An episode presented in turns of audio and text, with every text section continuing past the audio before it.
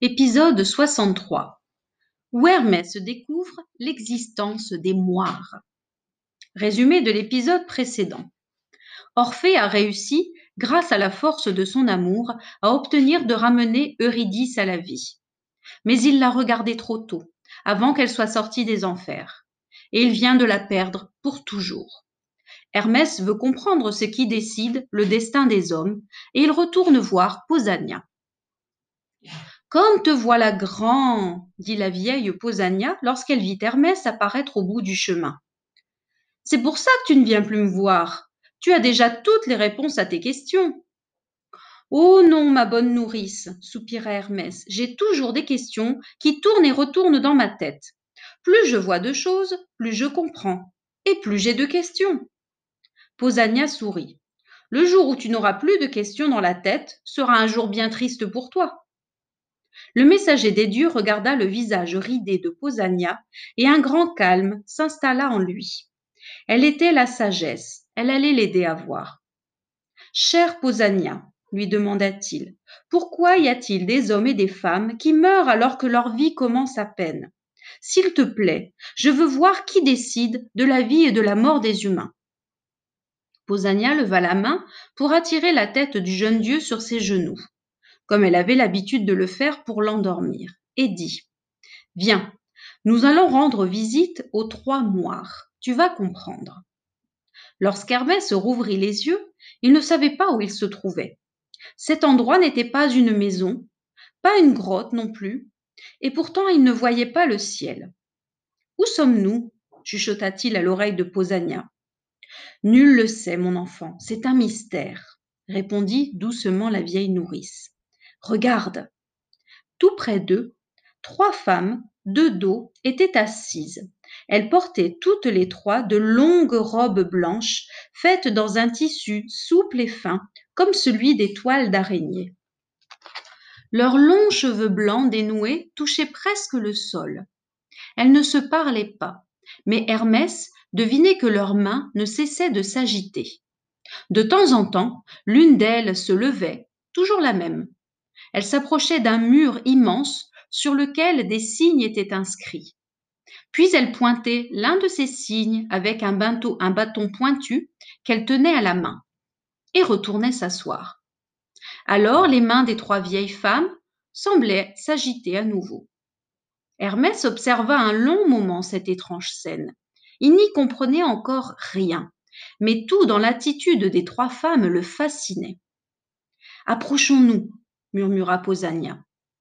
La surprise d'Hermès fut immense en découvrant le visage des trois femmes. Toutes les trois ouvraient de grands yeux blancs. Elles étaient aveugles. Celle qui se levait régulièrement semblait la plus jeune des trois. Elle s'appelle Cloto, lui dit Pausania. Regarde, le grand bâton pointu qu'elle tient est un fuseau un fuseau pareil à ceux que tu as vus sur terre dans les mains des bergères qui filent la laine. Ce fuseau sert aussi à fabriquer du fil, mais le fil que fabrique Cloto est le fil de la vie de chaque homme. Cloto s'était levé et pointait avec son fuseau un signe inscrit sur le grand mur. Devant le regard interrogateur d'Hermès, Pausania poursuivit ses explications. Voici la liste des noms de tous les humains, Lorsqu'un homme vient au monde, son nom s'inscrit sur ce grand mur. Alors, Cloto fabrique le fil de sa vie. Puis, elle passe le fil à sa sœur, Lachésis. Regarde, Lachésis prend le fil et le mesure avec sa règle. C'est elle qui donne la longueur de chaque vie. Tu vois, il y a de très longs fils et il y en a quelques-uns qui sont très courts. Hermès ne quittait pas des yeux les longs doigts fins et blancs des deux sœurs. Il voyait naître avec émotion le fil d'une vie, et il le voyait s'allonger, s'allonger, jusqu'à la longueur choisie par la chésis. C'est alors qu'intervenait la troisième vieille femme. Elle était la plus petite des trois et semblait pourtant la plus âgée. Son visage sévère, ses yeux ouverts sur le vide, faisaient peur à Hermès. Il aurait voulu ne plus la regarder, et pourtant il ne pouvait pas s'en empêcher, comme il était impossible d'échapper à la plus vieille des trois moires. Celle-ci est Atropos, me chuchota Posania à son oreille. Elle n'avait pas besoin d'expliquer ce que faisait Atropos. Hermès venait de comprendre.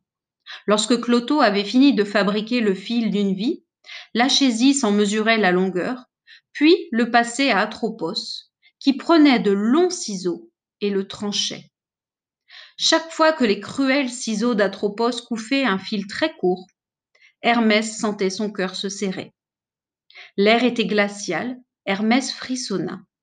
Il resta très longtemps à regarder les trois moires filer le destin de chaque homme.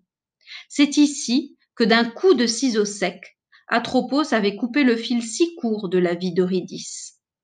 Un fil trop court pour que sa vie continue au-delà de ce jour maudit où le serpent l'avait mordu. Hermès aurait voulu s'approcher du mur où tous les noms de l'humanité étaient inscrits. Mais Posania le retint. Non, n'y va pas. Personne ne doit connaître le nom d'un homme avant l'heure de sa naissance. Il faut rentrer maintenant. Avant de partir, Hermès ne put se retenir de lire un nom en passant, celui d'un homme, dont Cloto tissait le fil. Il s'appelait Persée.